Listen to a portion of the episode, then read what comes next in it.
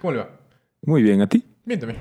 Oye, hagamos una, una prueba del, del, del bolero de la parleta. Un, dos, tres, va. Chan, chan, charararán, chan, chirararari, chan, chan, ah, ah, ah, ah. Tan, tan, ah. La parleta. Bienvenidas, amigas y amigos.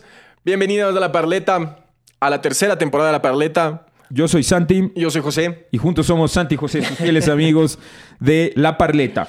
Volvimos. Nos demoramos un poquito, pero aquí estamos y no nos vamos a ir otra vez. Ojalá. Dios quiera. Dios mediante. Dios mediante. Bienvenidos a esta tercera temporada, que es una temporada muy especial. Siempre decimos lo mismo, pero esta en serio es especial. Eh, es una temporada que le titulamos Hacerse cargo. Wow. ¿Hacerse cargo de qué? Nos vamos a hacer cargo de temas necesarios que normalmente obviamos, pero que sin embargo son problemas que nos competen a todos. Exactamente. Y entonces en cada episodio vamos a invitar a gente que se hizo cargo, ¿no es cierto? Que se hizo cargo de algún tema que a nosotros nos interese contar y que sea relevante para todos nosotros. Hay muchísimos temas que podemos atacar en esta temporada y vamos a intentar atacar tantos cuanto podamos. Igual si ustedes tienen ideas de temas que quieren que, que ataquemos, nos avisa. Y la pregunta obvia que viene ahora es, si es que, si es que estamos hablando de hacerse cargo, ¿cómo se hace cargo la parleta? La Parleta decidió hacerse cargo con eh, unos episodios que van a ser un poquito distintos a lo que veníamos haciendo. Eh, en los episodios an- anteriores, eh, generalmente unas conversaciones con los invitados tal cual, y ese era el episodio. Y nos dimos cuenta que a veces queríamos eh, reflexionar sobre la, conversación que habíamos tenido con los invitados. Y entonces decidimos eh, hacer un nuevo estilo de episodio que se llama el episodio con lupa. Este tipo de episodios es reflexiones a partir de un espacio compartido con un invitado, ¿no? Eh, de este modo a nosotros nos interesa ofrecer una información un poco más consistente, efectiva, y esta es la forma de hacernos cargo. Exactamente, porque nos vamos a hacer, nos vamos a hacer responsables de lo que decimos, vamos a meterle mucha más investigación, mucha más producción a cada episodio y entonces la idea es que cada episodio sea mucho más consistente sobre el tema que queremos hablar. Y dado que es la tercera temporada, no venimos con las manos vacías, sino que ahora tenemos una invitación. Les cuento que el CES, que es el Consejo Ecuatoriano de Edificación Sustentable, está organizando un evento que se llama Net Zero Latitud Cero. Es un evento que busca, que busca construir colectivamente un camino para reducir nuestro impacto ambiental. Lo lindo del evento es que su formato, porque si están en Londres, eh, Madrid, London, eh, Madrid, Guaranda. Singapur, Guaranda, Guanajuato, pueden asistir al evento de forma virtual y las personas que vivan en la ciudad de Cuenca pueden hacerlo en, eh, en vivo en la Universidad de la SUAY en esa ciudad. Exactamente. Igual si quieren visitar Cuenca me parece una buena, una buena excusa para ir a visitar esa linda ciudad. Un abrazo a todos los amigos cuencanos. Linda, lindo- lindo- lin- buenos sándwiches, ¿ah? Ahora la pregunta es, ¿por qué, les, ¿por qué deberían ustedes participar en este evento? Bueno, todos sabemos que el cambio climático es una realidad. Sabemos que la Tierra se está calentando, que todos nos vamos a ahogar, que los del- delfines se van a morir. Y entonces eh, tenemos que hacer algo al respecto, ¿no es cierto? Y si sabemos que las ciudades son responsables del 40% de las emisiones de gases contaminantes en la atmósfera, lo ideal sería aprender sobre mm, cómo ah, atacar al tema del cambio climático desde el diseño, desde la arquitectura, la ingeniería, la construcción, etcétera, etcétera, para que todos podamos ser parte del cambio. Y entonces este evento va a permitir una serie de ventajas. Por un lado, adquirir eh, nuevos conocimientos, actualizar los que ya tienen, pueden conectar con expertos en la materia, nacionales e internacionales, además que van a recibir una formación actualizada en cuanto a edificación sustentable. Recuerden que el contenido que van a recibir en este evento no se encuentra en ningún otro lado y además quedará eh, grabado para que ustedes puedan usar este conocimiento en el futuro y sean unos maestros. Además, ustedes van a recibir un certificado de asistencia de 20 horas académicas que está avalado por la Universidad de la SUAY. Para las inscripciones pueden hacerlo directamente en la página web del CES y en la plataforma Meet2Go. Pueden encontrar los links en la descripción de este episodio. Eh, atenti, radio escuchas. No se olviden que ustedes, como fieles radioescuchas de la Parleta, tienen unos descuentos con un código tanto para el, virtual o, o para, mm, o- o para la versión presencial. A caramba. Ah, caramba. Súper bien. ¿Cuál, es- ¿Cuál es el código? ¿Tenemos el código? El código tenemos, se llama descuento para la parleta virtual, descuento parleta, oh, perdón, descuento parleta virtual, descuento parleta presencial. Ingresan su código, escogen la forma de pago, que puede ser con tarjeta de crédito, débito, transferencia, PayPal, TikTok, lo que ustedes quieran. y están listos, invitadísimos, invitadísimos desde la parleta. Sí, volvemos a repetir. Descuento paleta virtual para, para, para el curso virtual, obviamente. Y descuento paleta presencial si es que ustedes se encuentran en la ciudad de Cuenca o si es que van a ir a visitar esa hermosa ciudad. Aunque podría haber sido chistoso que el descuento de parleta virtual sea para el presencial y viceversa, pero no vale meternos en problemas. Exactamente. Bueno, una vez que hablamos de, esta, mm, de este evento increíble que ojalá ustedes puedan participar, es hora de hablar del primer tema de la tercera temporada. Y el primer tema es un asunto que nos gustó porque en realidad es algo que obviamos olímpicamente casi todos nosotros. Y cuando lo vemos, igual nos hacemos la vista gorda, tratamos de no, de no, de no toparlo, porque es un tema que puede resultar incómodo por, por cómo ha sido durante el tiempo la- la- el acercamiento sobre este tema. Estamos hablando de nada más y nada más y nada menos que del tratamiento de residuos o qué hacer con la basura que nosotros creamos todos los días. Nosotros pensamos, o sea, en realidad este episodio vino a nosotros a partir de una historia que le sucedió al José. Ahora voy a contar la historia. A ver. un día estaba tomando unas cervecitas con una amiga. Un, abrazo a Rubí. Y, y vi que un, pan, un pana coge, termina de fumar el tabaco y lo bota en la calle. Entonces yo con las cervezas encima estaba indignadísimo. Decía, no puedo creer que los fumadores crean que la colilla de tabaco no es, un, no es basura. Un saludo a los fumadores que botan la colilla y la basura. Ah, caramba. Entonces, de hecho, esa gente, estoy seguro que la mayoría de esa gente no va a hacer una pelota de papel y botarla en la, en la- en la calle porque saben que es basura, pero con la colilla, en cambio, se hacen los locos. Entonces yo estaba, yo estaba ahí despotricando contra esto y ella me dijo muy calma y muy serena, me dijo, sí, tiene razón. Pero lo increíble es que la gente se hace la loca con, con la basura en general. O sea, porque si te pones a pensar, la basura empieza cuando tú compras un empaque en el supermercado. ¿Ya? Porque así lo botes tú a la basura. Lo que pasa es que tú te haces de loco, no sabes de dónde esa cosa va, no te preocupas de a dónde va a terminar esa cosa y según tú hiciste tu trabajo y se acabó. Y entonces dices, sí, como que lo de la colilla es un tema así, ojalá que la gente no hiciera eso, pero en realidad el problema va mucho más allá. Y para mí se acabó la noche, no pude hacer otra cosa que pensar en eso toda la noche, me fui a dormir, no pude dormir. Llorar y toser hasta poder dormir. Llorar y toser hasta quedarme dormido en mi cama solo. Exactamente. Entonces cuando le contesto al Santi decidimos hablar de este, de este tema en la parleta. Sobre todo porque estoy seguro que cada uno de ustedes radioescuchas se identifica con esa, con, con esa sensación, ¿no? Como que somos conscientes nosotros de solamente un ciclo cortísimo de nuestros desechos, ¿no? En realidad el resto casi que lo obviamos o un poco nos hacemos los locos porque es incómodo saber o porque no queremos ver o porque nadie nos lo muestra tampoco, ¿no? Pero para eso tienen a la parleta.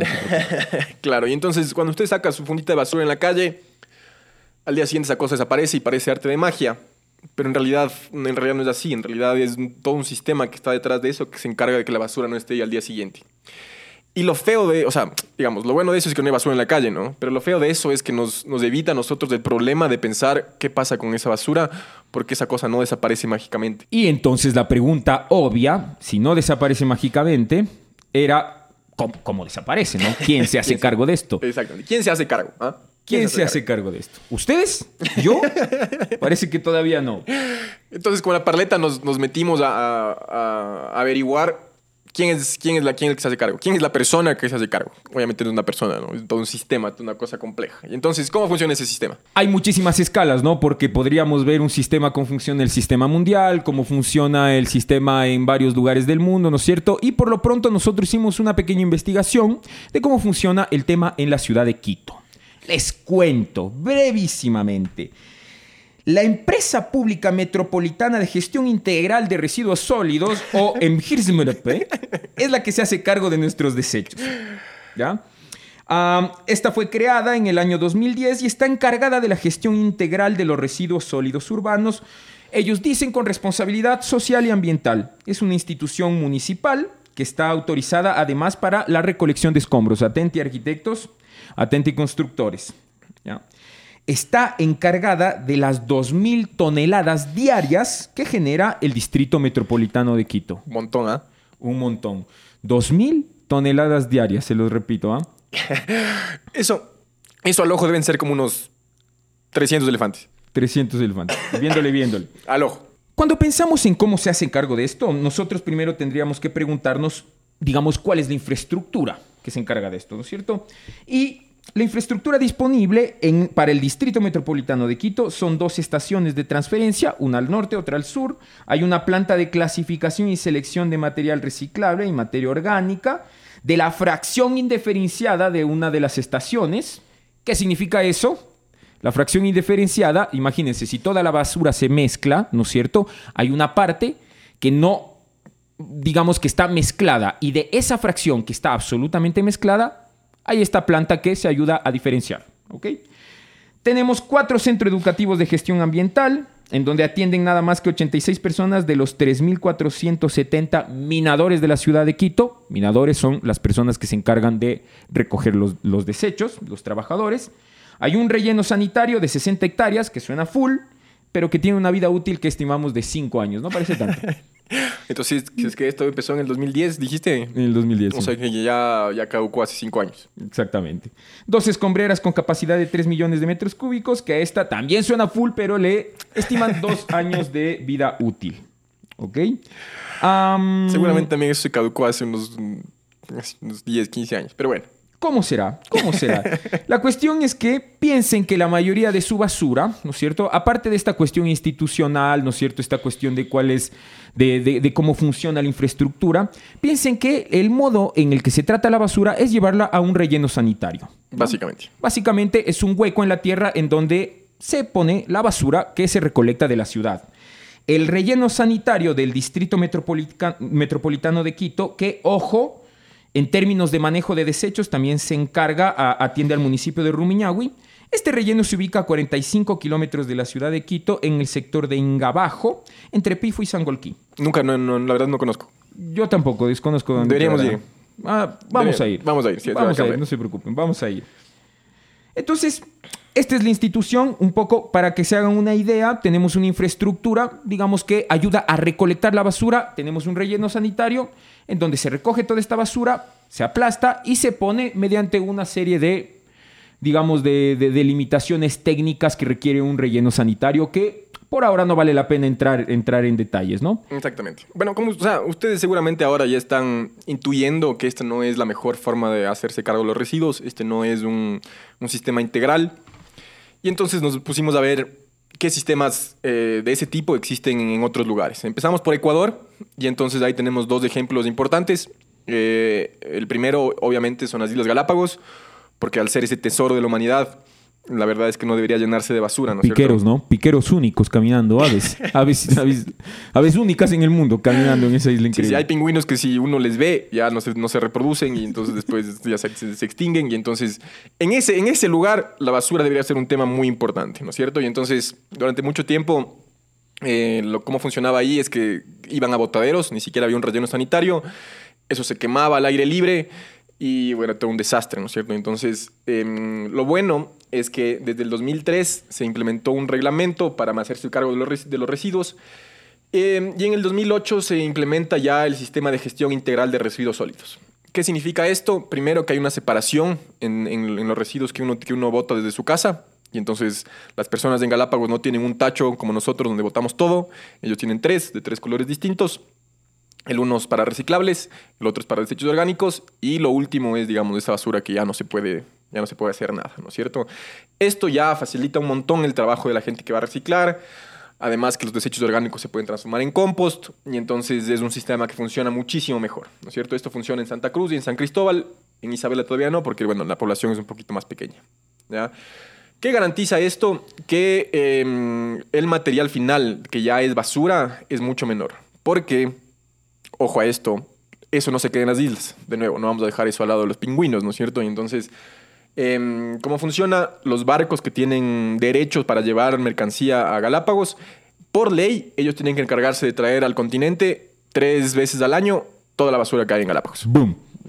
que digamos, está bien, ¿no? Para que no se quede ahí la basura, pero en realidad también estás gastando un montón de energía para traer basura, supongo que a Guayaquil, y entonces al final tampoco, tampoco funciona bien. Este digamos- sistema debería llamarse flete de basura, ¿no? Exactamente. Y entonces, digamos, es mejor que lo que hace Quito, pero tampoco está a un nivel alto de, de un manejo integral de residuos, ¿verdad? El otro ejemplo es Loja. Un saludo a Loja. Carlitos Valareso, yo sé que tú estás en primera fila, compadre. exactamente. Reciclando, reciclando. Y de hecho, bueno, esto nosotros lo decimos desde la parte teórica, ¿no? Lo que nosotros hemos podido leer e investigar, pero Carlitos nos contarás tú, eh, mandarás un mensajito diciendo si es que en verdad funciona tan mágicamente como, como dicen las, las, las autoridades oficiales. Pero, de nuevo, en Loja existe el sistema diferenciado, uno tiene que separar toda la basura. Eh, las multas por no separar, por ejemplo, son súper altas, puede llegar incluso a ser del, de un salario básico universal completo, el 100%. Eh, y entonces existe ya una cultura de separación, es lo que nosotros leíamos. Porque la infraestructura en Loja ya cuenta, por ejemplo, con un centro de compostaje, y entonces toda la, toda la materia orgánica, todos los desechos orgánicos van allá, y la ciudad se encarga de hacer compost con eso y darlo a las diferentes eh, granjas o a los diferentes eh, huertos que existen en la ciudad, haciendo que el ciclo se cierre, y entonces eso ya es una cosa que funciona muchísimo mejor. Atención a esto, ¿no? Eh, el, el- el tema este de las, de las contravenciones y de las multas es una cosa que puede ser muy rigurosa en Galápagos, por ejemplo, ¿no es cierto? Pero en Quito, atención, hay contravenciones de varias clases, ¿no? Pero, por ejemplo, les digo que según el Plan Maestro de Gestión Integral de Residuos del Distrito Metropolitano de Quito, o PNGIR 2016, dice que las, las contravenciones de primera clase corresponden a una multa de 0.2%, ¿no es cierto?, de la remuneración básica unificada. Ya que son como 8 dólares eso. Son como 8 dolaritos, pero piensen que esto les pueden caer por tener la cera sucia, por sacudir tapices y sábanas hacia el espacio público. Atención, madres de familia. Usted que nos esté escuchando, no se sacude porque le pueden multar esos 8 dólares, ¿no? O lavar autos en el espacio público, por ejemplo, es una contravención de primer orden. Te estoy, te estoy viendo a ti, ah, al vecino que le vi lavando ayer en el, el auto ahí en la vereda. Entonces, solo para tener en cuenta, ¿no? Que el Distrito Metropolitano de Quito también tiene este tipo de, multas, ¿no es cierto? Pero yo nunca he visto que una madre de familia honesta, sacando la cobijita, le vayan a clavar 8 dólares de multa, pero existe. Existe. Y entonces, viendo todo esto, todos estos temas, nos preguntamos cuál es el ideal, ¿no es cierto? ¿Cómo es que esto debería funcionar? Y ahí existen un par de ejemplos que llamamos los ejemplos pro de cómo la gente maneja los desechos. Ya hay algunos ejemplos como Japón, como Holanda, que nosotros nos pusimos a ver, porque, digamos, en estos dos casos particulares, ellos tienen poquito espacio, tienen un montón de población, entonces una densidad muy alta en poco espacio, y entonces, de nuevo, tienen que encontrar una forma de hacerse cargo de ese montón de basura. ¿ya? Y básicamente, lo, como, cómo está funcionando eso es que ellos están tendiendo a ser parte de la economía circular. Ya esto que suena, puede sonar incluso un poco trillado, pero que lo que significa es que los ciclos siempre se cierren, que todo lo que pasa en un proceso de productivo termine cerrándose y, empezando otra vez. ¿Qué quiere decir eso? Que, no, que no pase como, como pasa aquí, que uno bota la basura, llega un, llega un relleno sanitario y eso se quedará ahí hasta la eternidad. Hasta que la última estrella se apague, esa que esa funda de basura va a estar ahí, el relleno sanitario de Quito. Eh, y entonces, las tres cosas que ellos dicen que es esencial es primero eh, reducir, o sea, que existen campañas en estos países para que la gente ya sea consciente de cómo consume, de qué paquetes usa, de qué paquetes compra. Y luego, obviamente, desde las autoridades también hay em, leyes que obligan a las empresas que producen, que yo, envases de plástico a hacerse cargo de esos envases en el futuro. Entonces esas empresas tendrán que ir a buscar esos empaques donde sea que estén y hacerse cargo. Increíble. Esto, por ejemplo, aquí no pasaría nunca. Les toca nadar en medio del océano, les toca nadar en medio del océano. Y entonces eso lleva a las empresas a, a que sus empaques sean mucho más fáciles de conseguir o que sus empaques sean reciclables, etcétera, etcétera. Ya, entonces primero es el reducir, segundo es el reutilizar y entonces cosas que uno pueda utilizarlos inmediatamente. Entonces el vidrio es un buen ejemplo, los desechos orgánicos es otro ejemplo increíble porque esa cosa mágicamente se convierte en tierra fértil. Es como, es como una lógica de, de- de tener siempre eh, la mejor tierra posible. ¿ya?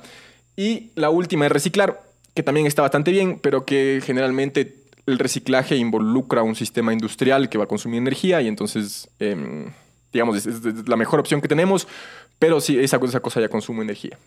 Y finalmente, lo que ya no se pueda hacer, o sea, cuando ya realmente no, que no hiciste todo lo posible, igual te queda un poco de basura, lo que estos países hacen es, por ejemplo, incinerar para, para conseguir energía que uno dice están quemando basura y tal, pero bueno, lo hacen en plantas que tienen filtros, etcétera, etcétera, y además que de eso hacen energía y entonces eh, al menos algo está saliendo de todo ese proceso y lo que ya realmente, ya realmente no se puede, lo mandan a un relleno sanitario.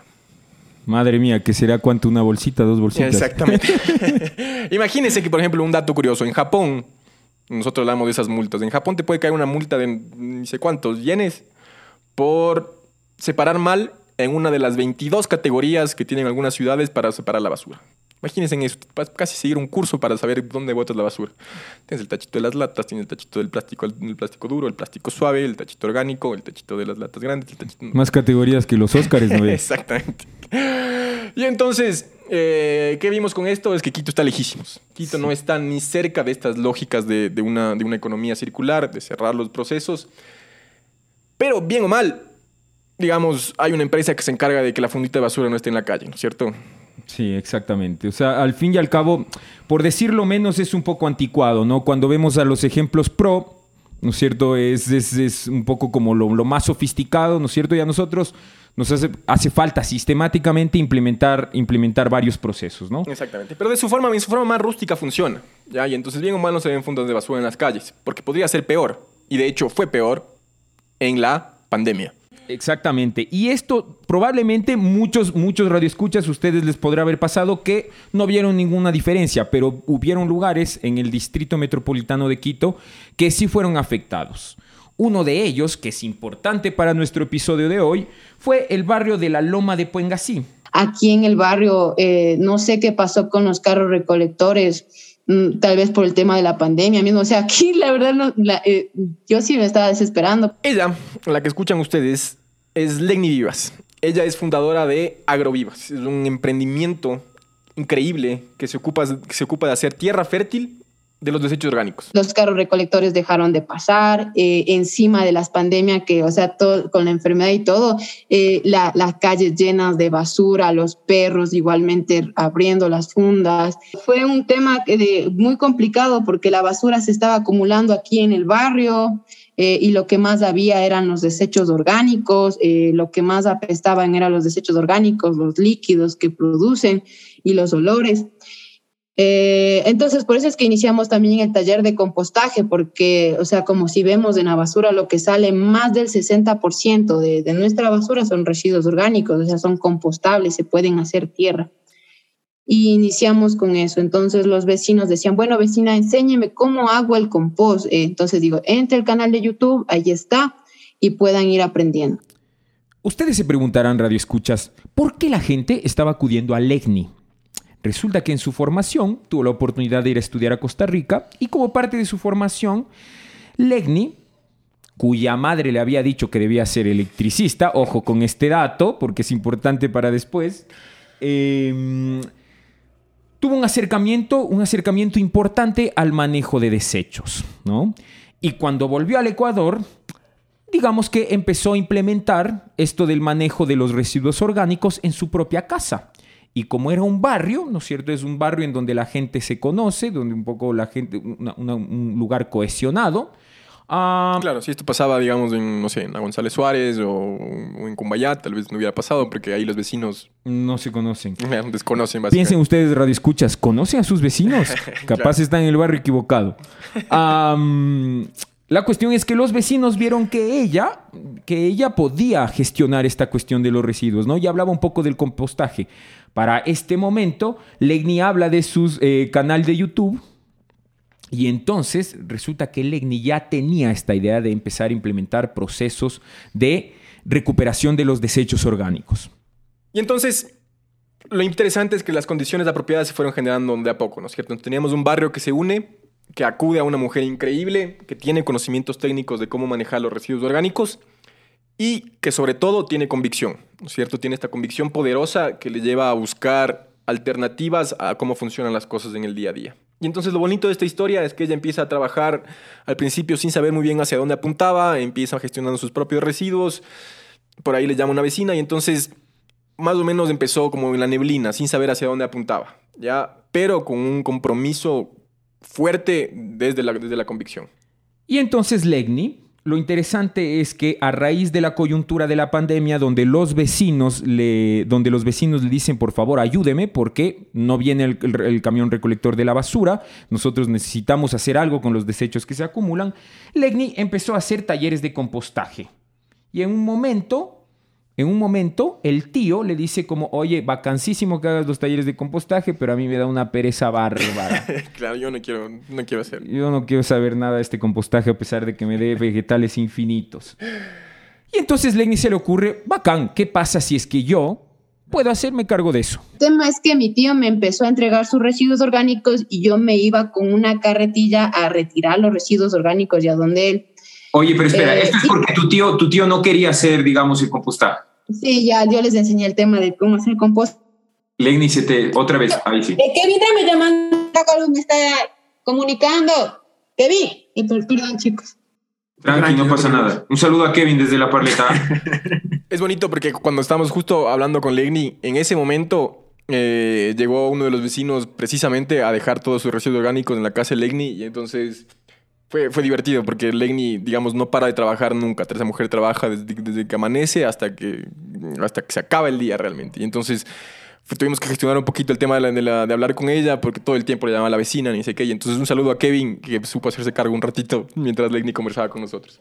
Y que, y que, supo estropear una... Pero no pasa nada, no hay resentimientos. De hecho, Kevin puede reclamar una cerveza con el, con, con el código una biela para Kevin. Entonces, eh, fue así como el, el, tema era que yo me iba a recolectarle los residuos orgánicos a él porque ya se estaban llenando de tachitos y, y bueno, yo iba con mi carretilla. Entonces, yo iba con mi carretilla a ver los residuos de ahí justo la, donde él arrienda. Decía, vecina, ¿qué está haciendo? ¿Está llevándose esa, esa comidita para los puercos? Sí, ese también mi, mi residuo que yo tengo. Entonces, había así como que pensaba que tenía también puercos aquí, pero digo, vecina, es lo que estamos haciendo del compostaje. Ah, ya, entonces llévese nomás para lo del compostaje. Entonces le dijo, y ahorita mismo le voy a decir a todos mis inquilinos para que puedan entregarle los residuos orgánicos. Entonces ya no iba solo don mi tío, sino tenía la, de la dueña de casa y los dos inquilinos más. Entonces, como esa carretilla sonaba también ahí, ta, ta, ta, ta que, que Hermoso eso. Entonces se fueron, eh, eh, los vecinos salían y decían, vecina, ¿qué? Dice, ¿qué estás llevando ahí, vecina? Y, eh, ¿qué es eso? ¿Qué? Entonces, digo, son los residuos orgánicos para hacerlo del compost. Es maravilloso. Para nosotros fue un descubrimiento maravilloso los inicios de, de Agrovivas, ¿no? Precisamente porque fue esta cuestión que se construía casi de forma espontánea, ¿no?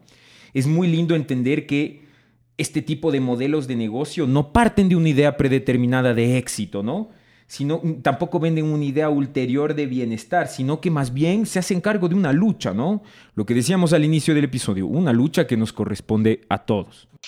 aquí en el barrio, eh, como les comentaba, son de lo que se iban uniendo los vecinos, se unieron 60 eh, vecinos de aquí del barrio en la recolección, de lo que iban comentando uno a otro. Y la recolección aquí era de forma gratuita porque mm, íbamos a recogerles en sus domicilios, no teníamos que invertir en transporte y era como un, tiempo como de, de socializar y, generar esa conciencia.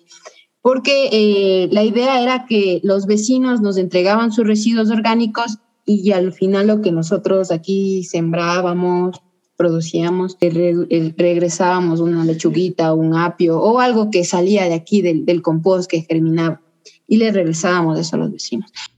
Hermoso, ¿no? Una cosa completamente desinteresada. Imagínense ustedes tienen una vecina increíble, que además es una mujer re positiva, re entusiasta, que se hace cargo de los desechos orgánicos que ustedes producen a todo el día y después, de hecho, te da una lechuguita, te da alguna cosita que ella es lo que produce con toda esa, con toda esa materia. Es, increíble el, trabajo que empieza a hacer, porque además, cuando la cosa empieza a, creer, a crecer, ella empieza a buscar otras formas de aportar. Y se le ocurre eh, empezar a hacer tutoriales con las explicaciones de cómo hacer el compost para que otra gente lo pueda hacer. Y bueno, además que en la pandemia... Yo en ese tiempo era como que todos queríamos ser TikTokers en el tema de la, en la pandemia. Decía esa cosa yo nunca me voy a abrir y después ya terminamos ahí usando y ahora es una de las redes que más se utiliza y, y se publica y, y ahí fue donde publicamos nuestro, nuestro primer video, que es lo que estábamos haciendo aquí en el barrio y nos comentaban, hey, ¿cuándo vienes a Carapungo? ¿Cuándo vienes acá a, Calderón? ¿Cuándo vienes a Pomaski? Y ya, entonces nosotros, sí, claro, vamos a ir. Eh, pero ahí ya no podíamos ir en la carretillita o, o ya hasta allá, si, ah, teníamos que buscar otra forma. Le enseñamos el carro carretilla. Le pusimos un motor a la carretilla y de carretilla. en la ruta viva.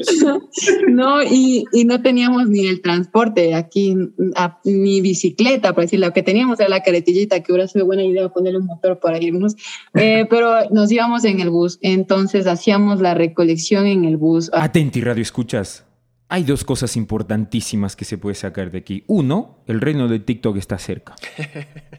Y no podemos evitarlo. La número dos es que escucharon bien. Agrovivas, Legni, que en ese momento trabajaba con su hermano, recogía los residuos en bus. Es decir, esa mujer iba a diferentes barrios de la ciudad, se montaba en el bus y luego tenía que recoger en diferentes sitios baldes llenos de residuos, de, residuos orgánicos que luego volvía a poner en el bus y llevaba hasta su casa para poder hacer el proceso de compostaje. Si eso no es convicción, díganme ustedes qué es. Pues. fue una locura. Mi hermano se cargaba nueve baldes. Oh, ¿Cómo se llama tu Entonces, Isaac. Un saludo, Isaac, desde la paleta, compadre. A ti, también, a ti también te debemos una cerveza. Terribles bíceps que debe tener. Y claro. nueve baldes. Wow, wow, wow. Sí, entonces era, yo, yo no le entendía cómo hacía porque yo me cargaba cuatro baldes ahí. De hecho, se me, me robaron unos, por querer unos días querer cargar más. En la marín se me llevaron unos baldes solo de cruzar de un lado al otro porque era un montón y estaban pesados. Crucé de una calle a la otra y cuando regresé para ver los otros, ya se me lo habían llevado de una porque pensaban que era, eh, que era pintura, por lo que los teníamos súper bien cuidados esos baldecitos. Pero un saludo a los ladrones que llegaron a su casa, abrieron el balde, esperaban encontrar pintura y encontraron basura orgánica. Un saludo para ellos. Ya le estén escuchando la Sí, entonces era una locura. Mi hermano hacía las rutas de la Río Coca, entonces tomaba ahí mismo el alimentador y, y la bodeguita de en el baño, era prácticamente la, la bodeguita de Agrovivas en la parada Río Coca y mi hermano se iba a Monteserrín, cogía el bus que se iba a Monteserrín, regresaba, luego cogía el bus que se iba eh, a Carapún, regresaba. Entonces iba haciendo un punto de acopio y traía de nueve familias y tenía almacenado donde el aceñito de, el baño de Río Coca. Y, el del baño, ustedes le contaron al aceñito del baño y el aceñito del baño dijo de Juan, yo le saco lito con esta con este espacio. Sí, sí, sí. De... Un abrazo ceñito del baño, Biela, Biela, ceñito de baño. Vamos a averiguar quién es. Le vamos a llevar una Biela. Sí, o sea, en, eh, la verdad que el, yo creo que el tema de unión también de... Muchos dicen que sí, los ecuatorianos son egoístas y esto, pero nosotros sí pudimos sentir el cariño y el aprecio, el amor, por ejemplo, de, de, de, de toda. Por eso decimos que son como una familia, porque eh, teníamos que ir a un lugar y otro, entonces las personas que vendían verduras o vendían algún aguacates o algún punto, hey Bessie, hágame ese favor, le encargo aquí el, el, baldecito, ya regreso, solo voy a recolectarle a la vecina de acá, digamos en la Colón. Entonces la Colón ya les dejaba un baldecito ahí como punto de acopio y a, recoger a los que estaban ahí cerca. Entonces íbamos apilonando ahí en, en, en la vecina que vendía los aguacates o el que vendía los tomates. Y de ahí sí, ya con los cuatro baldes, ah, nos subíamos al bus y, y, ya nos veníamos acá a la casa. Ojo con el sistema, ¿eh? es un sistema que empieza a hacerse re complejo y que Legni lo empieza a descubrir de a poco, o sea, llevadas únicamente por el compromiso. Y como ya, obviamente, Legni está poniendo ahí una cantidad loca de trabajo, está pagando el bus, está poniendo su tiempo ahí, el, el, servicio empezó a modificarse y empezó a tener un valor para las personas que querían que el Legni se haga cargo de sus desechos orgánicos. En este punto, parleteros, ¿cuánto le pondrían de valor? Piénsenlo bien. Por cargar nueve baldes en la ecovía, ¿cuánto cobrarían ustedes? Entonces, así fue. Y, y el proyecto ya inició con un valor de 10 dólares mensuales y por eso es que el servicio ahora tiene un valor de 10 dólares mensuales, que es la recolección una vez por semana y al final les retornamos en forma de compost, que es a los tres meses les retornamos ya compost y plantitas y lo que vaya saliendo. Imagínense lo que es hacer todo ese trabajo para 60 familias. Y entonces, imagínense además que el servicio es tan bueno que Agrovivas no ha parado de crecer. Ahora ya los que están aquí, 60 que son en el barrio, que ellos no, no los tomamos en cuenta, pero los que pagan el servicio de recolección son alrededor de 170 familias. Que estamos recogiendo, Increíble. que ya pagan el servicio. En, Al- alrededor de todo Quito, digamos. Ajá, eh, estamos recogiendo en el valle, en el sur. en- Entonces, dependiendo del sector, nosotros hacemos la ruta y los incluimos, por ejemplo, si viven en el valle, son los días viernes, si viven en el sur, son los días miércoles, si viven por acá en el Río Coca, los lunes. O sea, tenemos ya una ruta de Ya. recolección. Y a ustedes ahora el espacio, ahí lo, siguen haciendo ahí en la casa y, y les da todavía el espacio. Sí, eh, recolectamos una tonelada eh, de residuos por semana, una tonelada de tonelada. desechos orgánicos. En este punto, Radio Escuchas, uno se puede preguntar qué diablos es una tonelada, ¿no es cierto? Porque una tonelada suena full, pero ¿qué tanto es full? Nos podemos preguntar. Y entonces, piensen, piensen. Una tonelada de desecho semanal equivale más o menos a 500 gallinas, a 1.5 vacas o a 40 mil grillos. 1.5 vaca. 1.5 vacas, es una vaca y media. Ese es el peso que esta mujer recoge en basura. O para, bueno, para hacernos ya mejor una cosa un poquito más, más, más habitual para todos, imagínense 10 refrigeradores. O sea, entonces si son cinco, si son cinco días a la semana que ella hace eso, quiere decir que son dos refrigeradores por día que esa mujer recolecta. Eh, en- por suerte ya no, por suerte ya no es en bus. Y podríamos, podríamos hacer la equivalencia del día en vaca, ¿no? Pero, pero no nos pareció muy útil tampoco. Y además, de nuevo, que sigue siendo. ¿Cuánto, cuánto, a ver, radio escuchas, cuánto se imaginaron que costaba esta cosa? 10 dólares a nosotros nos parece una cosa completamente accesible para este servicio increíble que da, que increíble que da Agrovivas, ¿no?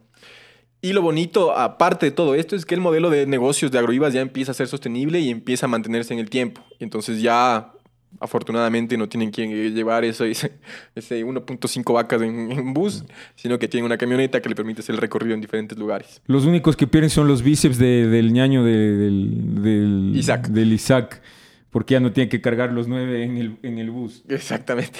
Pero, pero, pero todo el equipo de Agrovivas eh, ahora se, se ha incluido a la familia, ¿no es cierto? Es una familia que recolecta esta tonelada de los desechos, ahora se ha incluido el, el papá y toda la familia eh, que ya empiezan a crecer, están viendo, están viendo diferentes eh, centros de acopio, intentan llegar a más familias y que otros negocios se concreten. eh, pero está claro que si es que nosotros pensamos en una escala de ciudad o de país, ¿no es cierto? Eh, cabe la pregunta, ¿se puede trasladar todo este trabajo magnífico que está haciendo Agrovivas? ¿Se puede trasladar a otra escala? Es lo que Exactamente. nosotros nos preguntábamos. Exacto, porque ya está claro que es necesario ya un sistema mucho más grande que permita organiza- organizar todo ese tipo de acciones, ¿no es cierto? Y entonces, ¿qué nos empezamos a preguntar qué, qué- si existe algo del género en Ecuador? Si existe algún sistema ya como a gran escala que permita eh, involucrar a varios actores, que, que impe- que- que permita incluso medir con, con- con exactitud cuánta gente está involucrada, cuánta gente es la que se, se hace cargo de la basura. Y nos topamos con alguien que está mu- mucho más cerca de lo que nosotros nos habíamos imaginado. Nos contactamos con unas amigas que conocíamos hace tiempo, que de hecho quisimos hacer unos episodios con ellas en, la- en una de las temporadas anteriores y que incluso seguramente ustedes ya conocen porque llevan haciendo esto durante seis años. Ellas son las chicas de Recibesi. Ya, a ver, eh, Recibesi somos ahora una startup social fundada, liderada por mujeres, eh, que conecta a los distintos actores de la cadena de gestión de residuos reciclables con innovación tecnológica y social. Acaban de escuchar a Lorena Gallardo. Ella es una de las fundadoras de Recibesi. Y como ustedes escucharon, lo lindo de Recibesi es que es una idea tan sencilla como increíble. Todos los reciclables que se generan, ¿no es cierto?, se pueden entregar directamente a los recicladores de base a través de una aplicación digital. ¿ya? Lo que es muy interesante es que ellos trabajan con los más importantes, los que están en la base, que tristemente son los más vulnerables también. Y entonces, la pregunta evidente es cómo llegaron a hacer esto. Empezamos como un colectivo, como una iniciativa voluntaria hace como siete años ya, eh, donde nos reuníamos semanalmente para hablar de una problemática. Esto fue a propósito de un taller de una ONG chilena que se llama Ciudadanía Inteligente, que llamaron, me acuerdo, agosto 2015 a un taller, una convocatoria de, vamos a hablar de reciclaje y tecnología. Entonces asistimos gente que no nos conocíamos y bueno, el, el proyecto empezó a tomar forma a partir de ese taller, porque además tuvimos un acompañamiento, me parece que fue tres meses y un chiquito capital semilla. Entonces hicimos un proyecto, una campaña de crowdfunding eh, y nuestras primeras acciones así ya en concreto. Oye, solo para, entonces, a partir de esta convocatoria de esta ONG, ustedes, las personas, las chicas que fundaron Recibesi, se encontraron ahí. Y ahí nació la idea. O sea, tú fuiste allá, encontraste la gente ideal y pum, pum, pum, pum, todo solo caminó. Sí, sí, yo me acuerdo que yo fui con una amiga, que es mi tocaya, se llama Lore, y las dos conversamos, dijimos, ah, mira qué chévere, habíamos regresado ese mismo año de haber hecho la maestría junta, o sea, nos conocimos ahí en, en la maestría y dijimos, suena chévere, estábamos como buscando la forma de hacer cosas en general y, fuimos los dos y yo no conocía a nadie, nadie más. Y, y, fue bien chévere porque la gente que estuvo en ese taller, yo pienso que estuvimos más de 30 personas, 20 o 30 personas, ¿no? Y, en ese día y en ese taller, que fue un par de días, de hecho, no salió ya Recibesios, el nombre ni siquiera. Fue después de unas cuantas semanas de reuniones semanales, nos reuníamos así todos los martes, me acuerdo, en mi casa al principio nos reuníamos en la sede de Impacto, que fue como la sede original, donde todavía era Impacto más chiquito, que estaban en la Holanda y Luxemburgo, en un segundo piso. Eh, sabíamos reunirnos ahí las primeras semanas, luego ya cambiamos a mi casa, nos reuníamos los martes, nos comíamos un muchín, nos comprábamos unas cervezas, después de nuestros trabajos formales, o sea, no era así, o sea, todo el mundo le veía como un voluntariado chévere, un espacio de, de compartir también, ¿no? Entre gente que nos estábamos conociendo, pero que teníamos las mismas ganas de hacer cosas. Entonces, el grupo fue cambiando, o sea, digamos, de los 30 que fuimos a, ese taller de dos días, quizás ya las reuniones periódicas éramos 15, Em, y era un grupo súper diverso, o sea, eso también ha sido algo bien interesante dentro de la residencia y que era un grupo en el que habíamos, yo soy ingeniera ambiental, mis socias de coincidencia con las que hemos quedado hasta el final, digamos, todas somos ingenieras o ambientales o afines, eh, pero en el equipo han pasado diseñadoras, diseñadores, em, programadores, em, comunicadores, bueno, ha habido de todo un poco dentro del, equipo que ha, que ha, ido aportando, cada uno ha ido aportando un montón dentro de, de Recibesi. Lo increíble de estas dos historias que estamos escuchando es que en este caso, al igual que en Agrovivas, el clic, el detonante vino cuando todas estas chicas se juntaron con una de las organizaciones que ya existía en el país de, hace muchos años, una organización de base.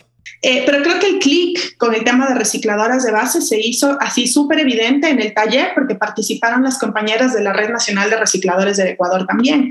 Ellas estuvieron presentes en este taller que les contaba de Ciudadanía Inteligente. Entonces, ellas, me acuerdo que estuvieron las lideresas, eh, no, no, no recuerdo si estuvieron dos o tres, pero estuvieron ellas y claro, su presencia, sumado a toda la preocupación que ya tenían otras personas que asistieron de, los y las recicladoras de base, fue fundamental para poder decir, oigan, aquí mismo está la solución. O sea, no tenemos por qué pensar en algo así, que el sistema de recuperación con reciclaje, camiones y lo que sea, todo más innovador, sino que era una solución que ya estaba, o sea, que ya teníamos el capital humano que venía realizando esta tarea durante décadas y que era cuestión de promover eso, o sea, de, seguir promoviendo y fomentando eso, pero en, mejores condiciones, más eficientes, más dignas, con visibilidad. Entonces creo que ahí se hizo clarito ese vínculo de entender que la solución estaba presente en el taller. Es muy interesante que exista una red eh, consolidada, una red nacional de recicladoras de base, ¿no? Y porque de alguna manera es una plataforma con la que ellas entendieron que ya podían trabajar.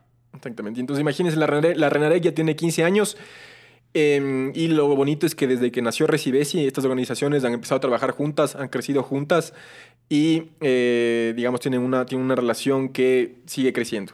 Pero bueno, la Renarec es solo una minúscula parte del tema de los recicladores de base, porque ese tema es complejo y es bonito que Lorena nos empezó a explicar más o menos cómo funciona a ver, para entender un poco el, tema de los recicladores en Ecuador. En Ecuador, al 2015, yo estoy segura que estas cifras, estas cifras han cambiado y ojalá pronto se ejecute un censo que hay que hacer de recicladores de base, pero hasta el 2015, en un estudio que hubo, se tenía que habían 20.000 recicladores y recicladoras de base, ¿ya?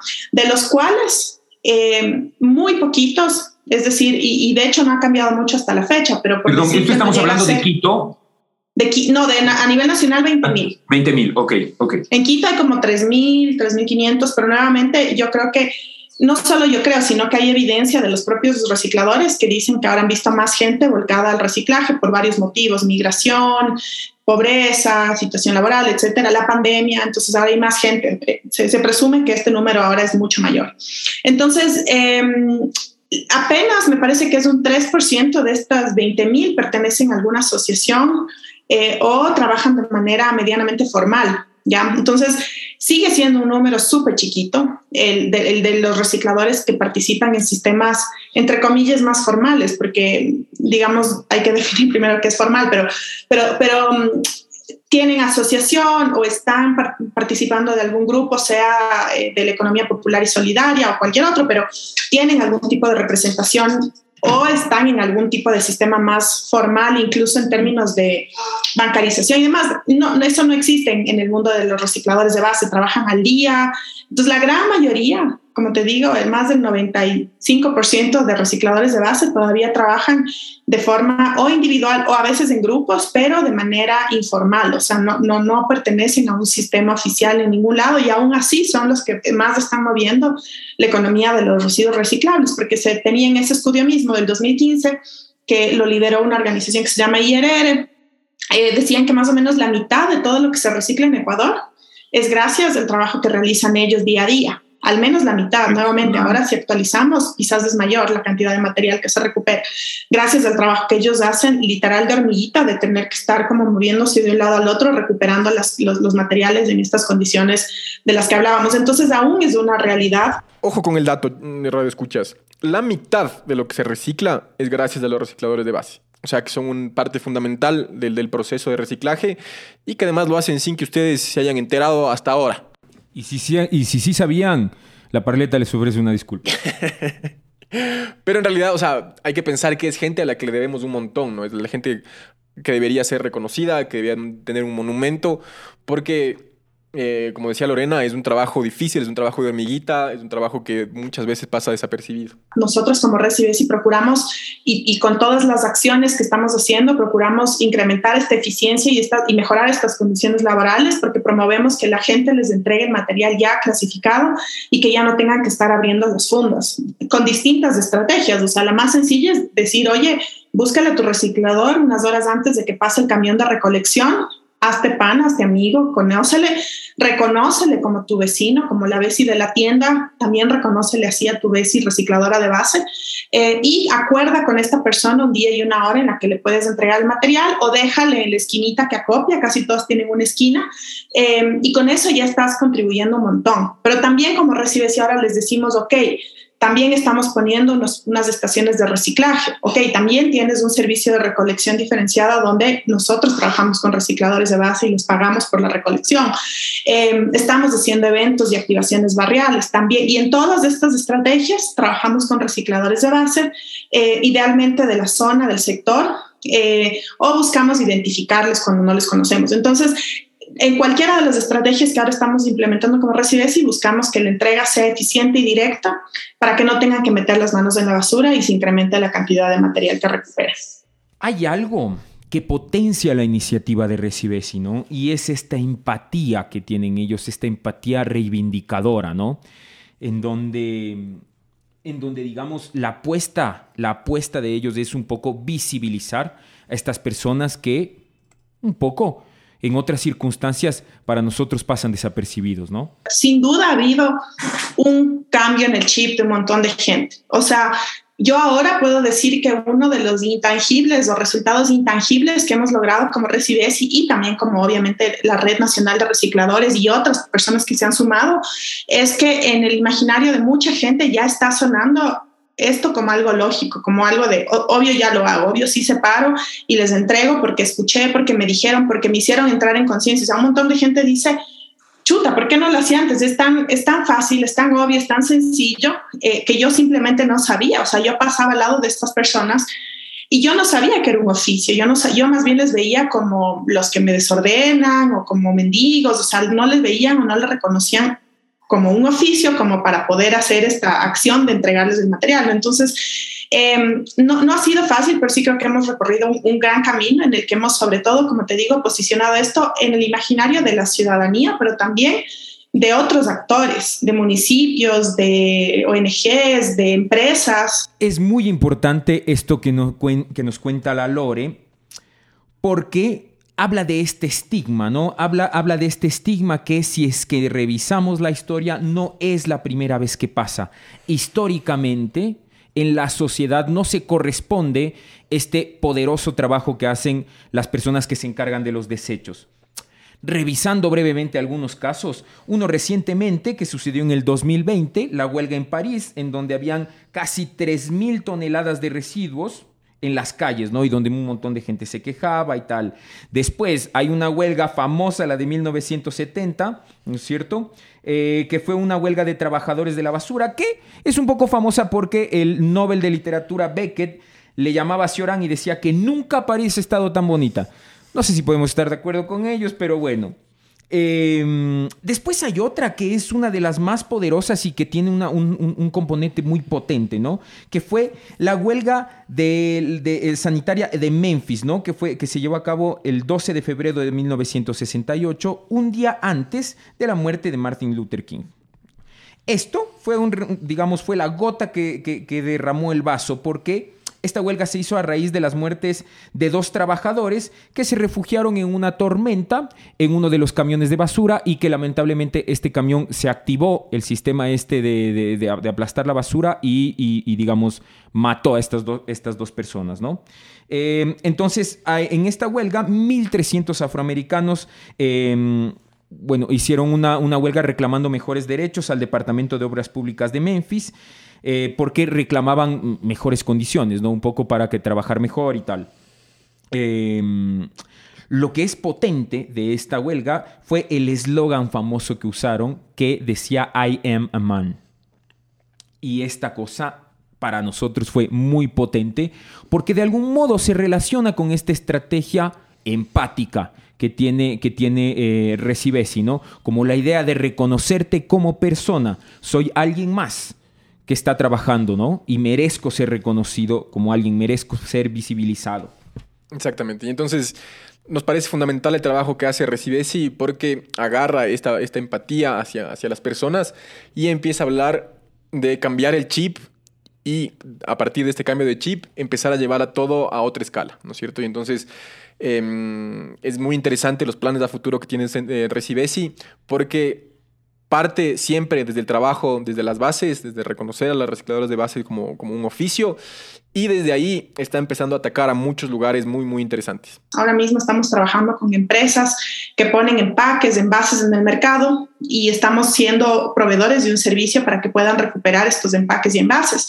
Eh, y es un poco en la línea en la que estamos creciendo, porque nuestra propuesta de valor incluye trabajar con recicladoras y recicladores de base, que eso no lo hace mucha gente porque es difícil. O sea, es súper difícil trabajar el tema socioorganizativo, eh, trabajar con un grupo vulnerable que ha sido históricamente excluido no ha sido fácil, pero ese es como el, desafío al que nosotros nos hemos metido y, hemos, y estamos ahí dándole, ¿no? Entonces, yo creo que no, sigue siendo difícil, sí, sigue siendo difícil, pero, pero ya hemos abierto un, un camino importante, un referente y eso, eso obviamente es es ya ahora más fácil de lo que era antes, pero yo creo que todavía hay mucha gente a quien sensibilizar, hay mucha gente a quien llegar.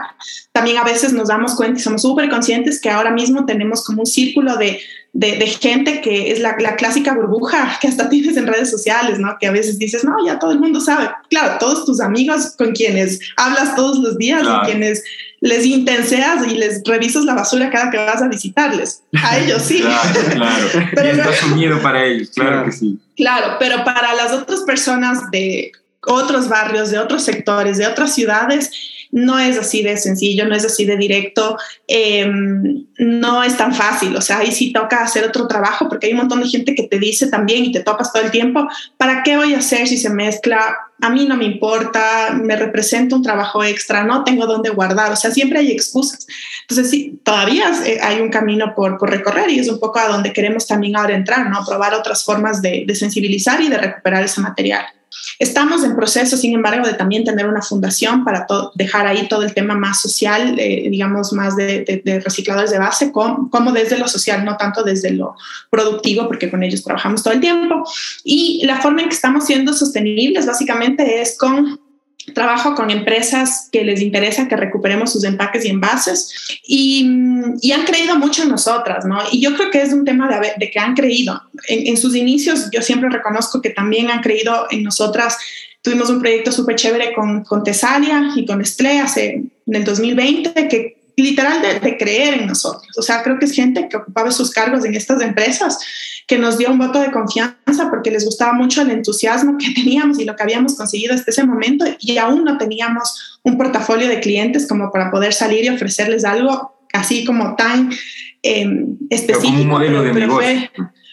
Ajá, y en ese momento creyeron y esto se ha vuelto en un tema como de continuar creyendo hasta que entramos al proceso de aceleración em, y ahora nos está abriendo un montón de puertas. Entonces estamos apostándole mucho a este modelo que es recuperar el material reciclable de estas empresas con inclusión de recicladores de base, porque ellos tienen metas corporativas, tienen regulaciones que cumplir.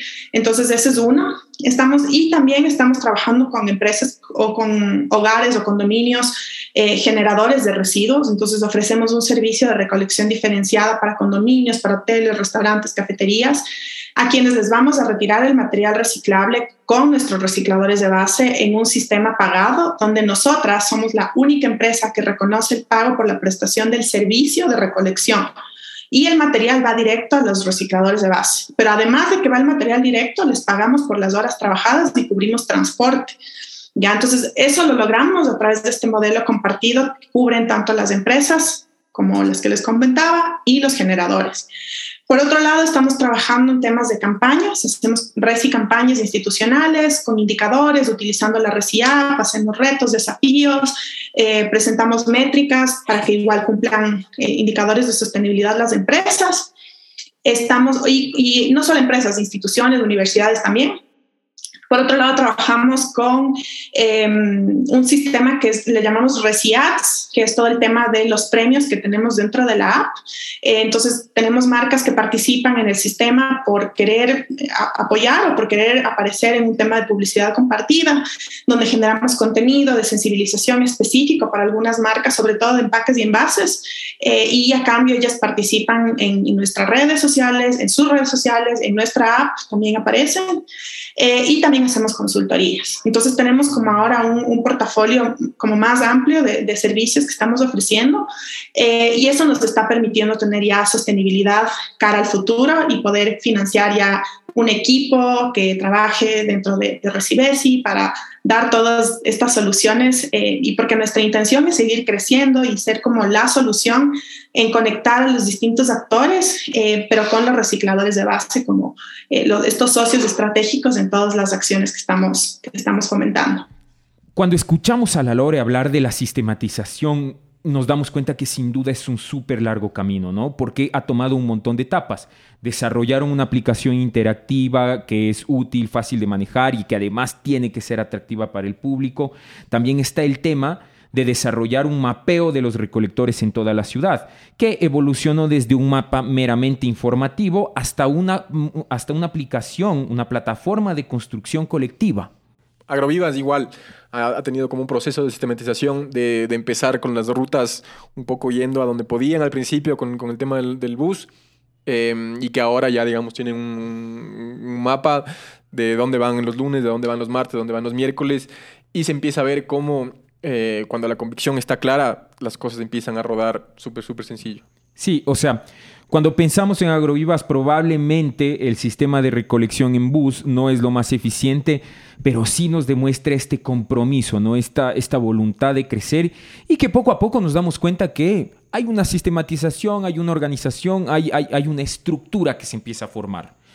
Y eso es absolutamente valioso y, y sobre todo es lindo darnos cuenta que pueden ser cosas replicables, ¿no? Entonces, nosotros al inicio sí, como creando esta cultura, íbamos y deja, eh, entregábamos y retirábamos los residuos orgánicos y se unieron aquí en el barrio. Y de hecho ya ahora yo ya no les voy a recolectar, ya y vienen y dejan acá mismo porque nosotros ya vamos a otro punto. Pero desde qué momento ya nosotros eh, entendimos que esta problemática es mucho más grande fue cuando ya el proyecto se empezó a expandir ya a otros lugares de aquí de Quito y, y al verla la, ya desde de más cerca con el tema de las comunidades, porque los mismos, como que van pasando la voz con las mismas personas, así como Esteban comentó, eh, van pasando la voz y dicen, mira, acá en el relleno sanitario hay cinco comunidades que están siendo muy afectadas por este tema de los rellenos sanitarios y la basura que está produciendo aquí en Quito. ¿Por qué no se van a ver? Entonces nos fuimos a conocer y a palpar directamente cómo, por qué es lo que está pasando, porque salió una noticia de que la gente está protestando y que y todo esto. Entonces fuimos a conocer y, pudimos ver de cerca que las cinco comunidades que son el Inga Bajo, Inga Alto, eh, igualmente Santa Ana, eh, Belén y Tulcachi son las comunidades que están más afectadas. Y al llegar allá lo notamos, o sea, el olor es súper fuerte y nosotros no pudimos estar mucho tiempo ahí porque los dolores de cabeza hizo que estábamos con mascarilla, era una pestilencia terrible y decía, ahora imagínese cómo nosotros estamos aquí viviendo durmiendo y comiendo. O sea, tenemos que cerrar nuestras ventanas y aún así entra el olor. No podemos eh, disfrutar tranquilamente de nuestros alimentos porque inmediatamente nos viene el olor a podrido, a pestilencia de la basura. Entonces, yo me imaginaba, o sea, es como, eh, digo, wow, aquí estamos nosotros tranquilos, pero ahora imagínense que ustedes todos los días tengan que estar comiendo al lado del basurero, al lado un basurero, pero ya en putrefacción. Entonces, eso fue como también algo que, Dios mío, o sea, es algo como que no, no, no, o sea, nos partió el corazón porque eh, el dormir ahí y el estar viviendo ahí todos los días y, y los lixiviados que bajan de, de, este relleno sanitario casi va cerca de las casas y son corrientes pero de contaminación terribles y esas están directamente yendo al río.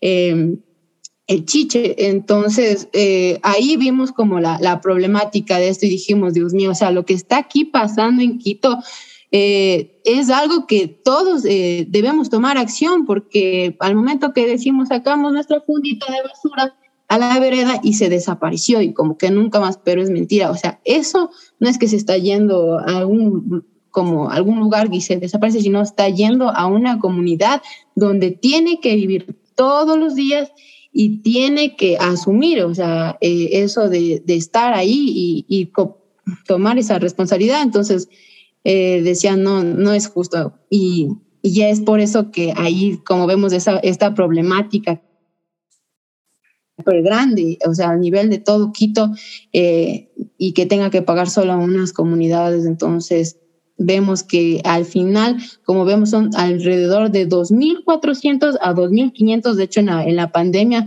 eh, hasta subieron los datos, pero no sé si serán reales, pero hasta 2.800 toneladas de residuos eh, que llegan por día. Cuando Legni nos contaba esto, cuando Legni nos contó el alcance de esta problemática, a nosotros fue, fue un golpe fuerte, ¿no? Por un lado, porque nosotros desconocíamos de estos lugares, no entendíamos su problemática y era terrible saber que para nosotros era una cosa que, que, que no sabíamos, que de alguna manera obviábamos.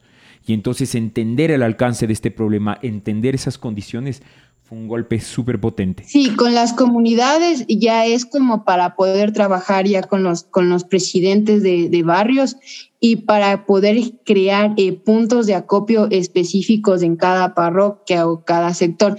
Sabemos que mm, actualmente, o sea, estamos trabajando con, como ven, con familias, pero están dispersas en, varios puntos de, algunos lugares de, Quito.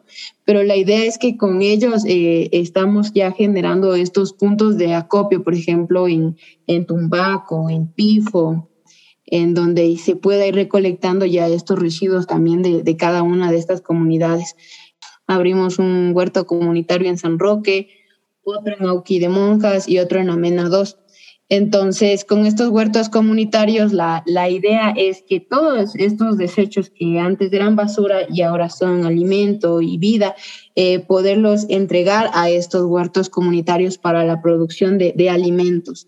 Entonces, em, como vemos, eh, hay frentes, eh, fundaciones y algunas organizaciones y con la que hemos estado así viendo más es Luna Roja, es un grupo de mujeres y ellas producen em, se podría decir, alimentos, ¿no? Eh, preparan alimentos para las personas indigentes o para las personas eh, que viven en las calles. Entonces sí decían que estaban buscando como cómo generar esto de, de los alimentos. Y de hecho un día hicimos como la, la siembra de, de todo esto utilizando el compost. Ah, y ya se produjo algunos alimentos y se pudo entregar a Luna Roja, pero hay que siempre es como ir uniendo, uniendo para que sea un proyecto sostenible a largo plazo, pero sí necesitamos manos, sí necesitamos más compromiso también de, de algunas organizaciones, instituciones, porque el abono, claro, va a seguir es lo que más necesita, porque decía que para solamente como la capa arable del suelo son alrededor de 30 centímetros que se tiene y constantemente al estar aplicando pesticidas, fungicidas y todos, todos los insecticidas, eh, estamos destruyendo e, esta capa arable y ya no se va a tener suelo para poder cultivar. Y la idea es que con este compost se lo pueda retornar nuevamente, pero necesitamos ir trabajando, uniéndonos como decía, con presidentes de barrio, organizaciones, que se pueda ir aperturando estos huertos comunitarios y que los vecinos también puedan eh, tener ese compromiso, porque al final necesitamos que los vecinos también se puedan empoderar de, estos espacios, porque Agrovivas no, no, va a estar, no, no va a poder estar en todos lados. Eh, ella sembró su planta, ¿y ¿por qué no cuidó? O sea, que la misma comunidad también se pueda empoderar para nosotros poderle seguir entregando también el, compost. Cuando escuchamos toda la historia de Legni, nos damos cuenta, para nosotros estaba clarísimo que el sistema, digamos, de alguna manera esta estructura en la que se manejan las cosas llega a ser tan fría que se vuelve indolente, ¿no? Y eso es precisamente una de las cosas que, que, que se quiere atacar, ¿no es cierto? Pero también sabemos que a lo largo de la trayectoria de estas dos, de estas dos grandes iniciativas, eh, se ven que los cambios profundos son jodidos, toman tiempo y toman muchísimo trabajo. Pero digamos, sabemos que valen la pena, absolutamente.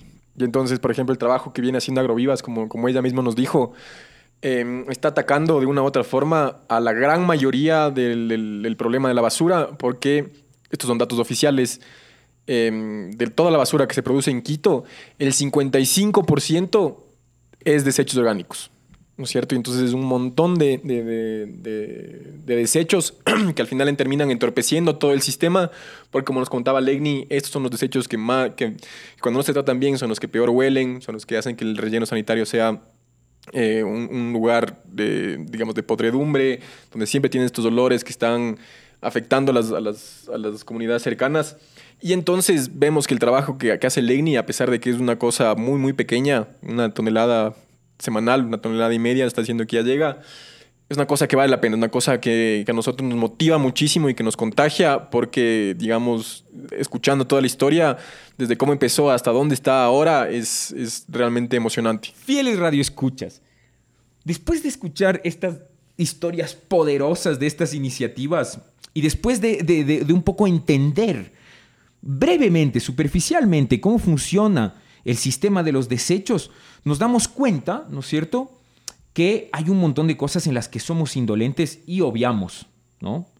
Esto, sumado a este mundo, a este gran sistema de atención en el que la mayoría de nosotros obviamos lo trascendente, como nuestros desechos, y atendemos lo inmediato, como un montón de banalidades que no nos, que no nos importan mucho, parecería que la única opción es el nihilismo máximo, que no tenemos ningún tipo de esperanza. Pero luego, cuando atendemos al impacto que tiene Agrovivas y Recibesi, no solo para nosotros, sino cuando entendemos que el impacto de, de este tipo de iniciativas afecta, ayuda a las personas más vulnerables, parece que tenemos poder, ¿no? Parece que tenemos poder y parece que tenemos herramientas. La pregunta inmediata es cómo nosotros, cómo ustedes, queridos escucha, se pueden hacer cargo, ¿no es cierto? Desde las acciones pequeñas, desde las acciones mínimas que empiecen a hacer una diferencia. ¿Cómo usan su poder? Exactamente. Y de hecho, era una de las preguntas que les hicimos a las chicas y entonces dejemos que ellas nos cuenten. Sí, eh, para hacer el compost lo único que necesitamos eh, son dos eh, elementos principales. Uno es dos fuentes, se puede decir. Una fuente es de carbono y otra fuente es de nitrógeno. Entonces, hay que tener una buena proporción de estos dos. Si nosotros ponemos más, que es de nitrógeno, o sea, ¿qué es nitrógeno? son desperdicios de frutas, de verduras, todos los desechos que salen de, nuestra cocina. ¿Y cuál es la fuente de carbono? Son ya materiales secos como acerrín, hojas secas, cartones, papeles, eh, todo lo que sale eh, de, se puede decir en, seco. Y lo otro eh, es como ya más húmedo, como los residuos de cocina. Entonces hay que tener una buena proporción de estos dos materiales, que es, por ejemplo, si tenemos una proporción de de 3 a 4 proporciones de acerrín o de material seco. Perdona que se te, cortó, se te cortó justo, Legni. ¿Puedes repetir la proporción? Sí, por una proporción de material de residuos de cocina o residuos domiciliarios o sobras de frutas, de verduras, una proporción debe ser cuatro a tres proporciones de material seco. O sea, una de nitrógeno, cuatro de carbono. Esto, así es. Está haciendo. Porque más de eh, residuos, solamente residuos, residuos, residuos, de cocina vamos a tener una gran cantidad de lixiviados, o sea, de afluentes, de... Eh, sí, que esos lixiviados son buenos eh, si lo queremos recolectar porque al final son orgánicos y eso sí los podemos aplicar a nuestras plantitas en una proporción de un litro de estos lixiviados que salen de nuestros desechos orgánicos a 10 litros de agua. O sea, mezclamos estos eh, lixiviados que salen de nuestra y eso podemos fumigar en nuestras plantas. A diferencia de lo que sale en un, en un relleno sanitario, esos tóxicos, lo que sale, esos lixiviados son súper tóxicos porque están mezclados con gran cantidad de químicos y eh, uranios, plomos, todo, o sea, es un basurero. Y acá, en cambio, si solamente lo separamos, ya tenemos fertilizante puro y natural. Ah, y para poder y para poder hacer el compost eh, se debe picar estos, eh, estos desechos, ya sea con una tijerita o algo, un. Y eh, puede ser una medida de 10 a 15 centímetros. la idea es que queden cortados para que se pueda acelerar el proceso de descomposición. Entonces, tenemos aquí este montoncito de residuo orgánico, este montoncito de, de, de hojas secas eh, o material seco de carbono y los vamos a mezclar. Tenemos que hacer como una mezcla, así como, como albañil, mezclar, mezclar. Entonces ahí lo colocamos en un contenedor y listo, y ahí eh, lo dejamos ahí tapadito, ya sea en una maceta, podemos buscar alguna maceta y taparlo arriba con algún trapito o algún elástico que quede tapado y listo. Y queridos escuchas, como ya saben, si es que este trabajo les da pereza, si es que no tienen tiempo, si es que, que si viven en un espacio pequeño donde el, tema del, de separar los, los o sea, de, hacer compostaje es muy incómodo, peguen un timbrazo a la, la, la Legni, llamen a Agrovivas y por 10 dolaritos mensuales que se les puede caer al subir o al bajar del bus. Legni se hace cargo de, de, esos residuos y además que les va a entregar tierra fértil y una plantita cada, cada tres semanas. Y por otra parte, ¿no es cierto? Si es que ustedes no tienen todavía la aplicación de Recibesi, bájense, es una aplicación gratuita en donde van a encontrar este mapa interactivo y otras cosas muy interesantes. Em, pero sobre todo van a poder contactarse con los recicladores de base de su barrio, ¿no es cierto? Y con ellos van a poder, van a poder entablar primero una amistad vacancísima, eh, van, a, van, a, van a aportar al sistema de reciclaje de desechos y además que van a aprender de un experto, ¿no? Un experto, una experta. Y porque yo creo que el tema de aprender en qué se recicla, yo voy siete años en esto y aún hay cosas que yo cada vez que me encuentro con las recicladoras digo, ah, esto no se recicla, ah, esto sí se recicla. No sé todavía, porque las expertas son ellas.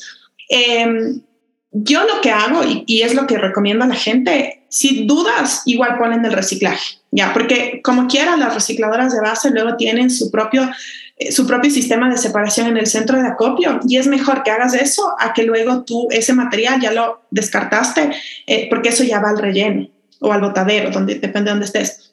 En cambio, si tú por lo menos le das el chance a que tu recicladora sea la que decide que no funciona o que no sirve, eh, ya, ya digamos, las, las oportunidades ahí son mayores de que sí se recicle. Y también porque ya creas el hábito. ¿Quién quita que ahorita no se recicla, pero quién quita que en un par de años ya exista la industria y tú ya te acostumbraste a no ponerlo en lo reciclable? Entonces, un consejo que yo siempre digo es cuando dudas de algo, que si se recicla o no, un plástico, algo, lo que sea, ponle nomás en el reciclaje. Entonces, Radio Escuchas, fuera de estas acciones inmediatas, ¿no es cierto? Fuera de estas soluciones a la mano que tenemos, de pagar los 10 dolaritos, de bajarse la aplicación de Recibes, y creo que es súper importante en este recorrido de este, de este, este episodio con Lupa, eh, entender algunas cosas súper importantes. Una de ellas es entender cómo una idea sencilla, que es aparentemente ingenua, puede convertirse en un emprendimiento familiar, ¿no? Ahí está mamá de Leini. Usted casi le obliga a su hija a ser electricista. Menos mal, Leini es apasionada y ahora tenemos a Agrovivas. ¡Boom!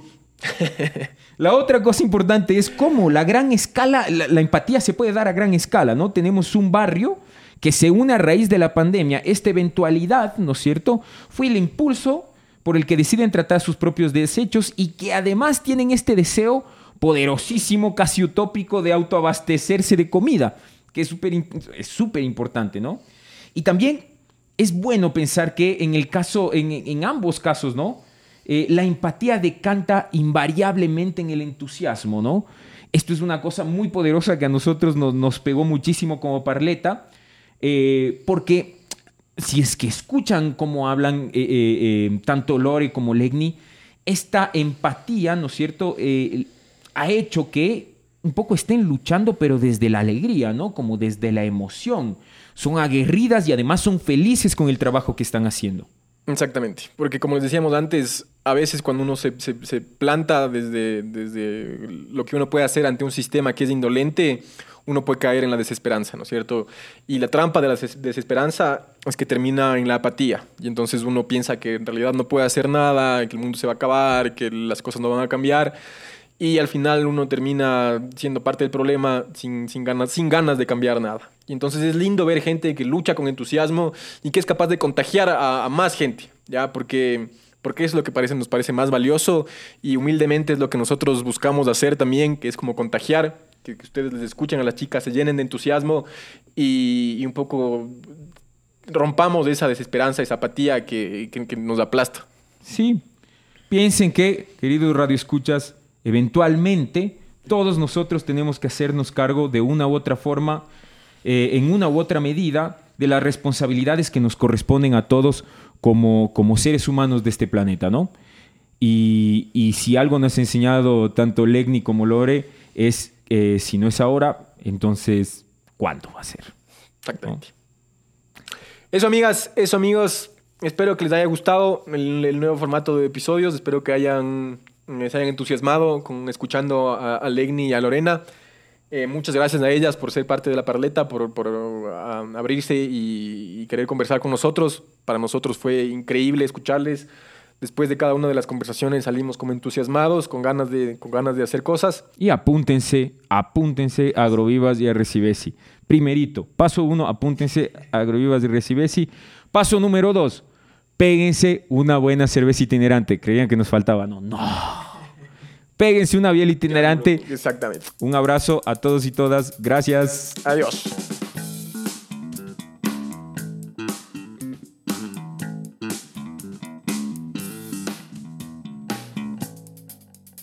La Parleta.